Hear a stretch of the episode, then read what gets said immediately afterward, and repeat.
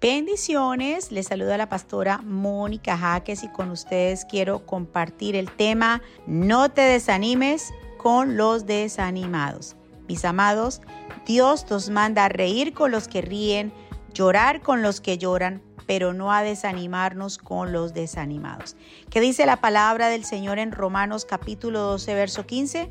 Gozaos con los que se gozan y llorar con los que lloran. La palabra de Dios es bien clara a la hora de compadecernos de nuestros hermanos, de ayudarlos en los momentos difíciles, de darles una palabra de aliento, de alegrarnos también por sus triunfos, pero hasta allí. Pero desafortunadamente los cristianos que son almáticos terminan frustrándose con la frustración de los demás. Permiten que las desilusiones de los demás les afecte a tal punto que terminan desanimados con el que está desanimado. Mis amados hermanos, Dios no nos dio un espíritu de cobardía, sino de amor, de poder y dominio propios, según 2 Timoteo 1.7. Estamos llamados a levantar y llevar paz a las vidas que lo necesiten pero no a desilusionarnos con las desilusiones de los demás, porque ambos se irían a un precipicio, como lo dice Lucas 6:39 cuando dice, ¿acaso puede un ciego guiar a otro ciego? ¿No caerán ambos en el hoyo? Entonces, si el otro está ciego, Tú debes sacarle esa venda, pero no permitir que el otro te ponga una venda. Romanos 12:9 dice, amen a los demás con sinceridad Rechacen todo lo que sea malo y no se aparten de lo que sea bueno. Ámense unos a otros como hermanos y respétense siempre. Si notamos, el Señor nos dice, amen a los demás con sinceridad, o sea, de verdad, sin fingir, porque el que ama sinceramente cuida del corazón del otro, pero también dice aquí en Romanos 12:9 que rechacen todo lo malo. O sea, podemos amar a todos, pero cuando hay algo que no es bueno, dice rechacen todo lo que es malo, o sea, lo que no nos conviene, lo que está afectando tu crecimiento, lo que te está perjudicando, mis convicciones. También nos dice, y no se alejen de lo que es bueno. Si estás experimentando algo bueno, algo que te da paz, algo que te ha llenado, algo que te ha hecho crecer, que tus hijos, tus nietos, tu familia ha estado bien, no te alejes de eso bueno. El enemigo va a mandar sus dardos para que te alejes de eso bueno.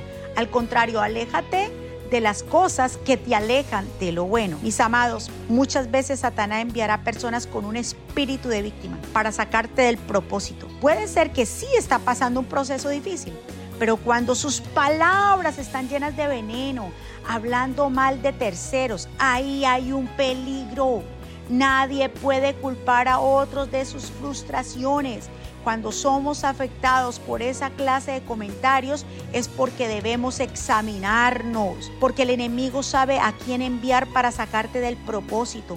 Podemos escuchar a los demás en sus dificultades, llorar con ellos, pero ya permitir que venenen nuestro corazón, no. Recuerda que tú no eres un basurero para que los demás depositen toda su basura, toda su frustración, toda su ira, todo su desdén. Nosotros somos embajadores de la paz.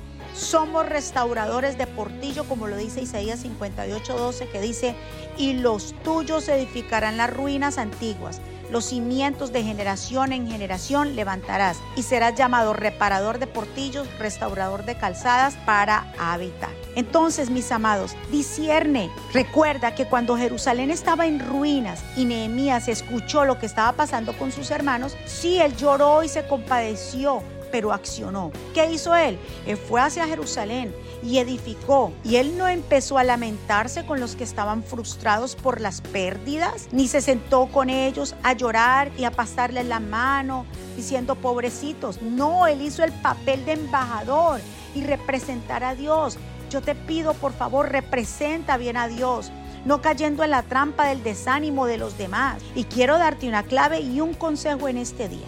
Cuando te sientes a hablar con alguien y después de esa charla sales agobiado, agotado, desanimado, decaído, desalentado, desmoralizado, abatido y abandonado, cabizbajo, esa persona no es buena influencia para ti. Y quiere decir que esa persona ejerce más influencia en ti que el mismo Dios y que tú mismo. Por tal motivo, huye, porque terminarás como ellos, que tirarán el veneno para envenenarte. La persona que realmente te ama siempre aportará palabras que te edifiquen y nunca culparán a los demás por sus fracasos. Recuerda, Dios nos manda a reír con los que ríen, llorar con los que lloran, pero no a frustrarme con los que están frustrados ni a desanimarme con los que están desanimados. Dios te bendiga y Dios te guarde en el lugar donde tú te encuentres.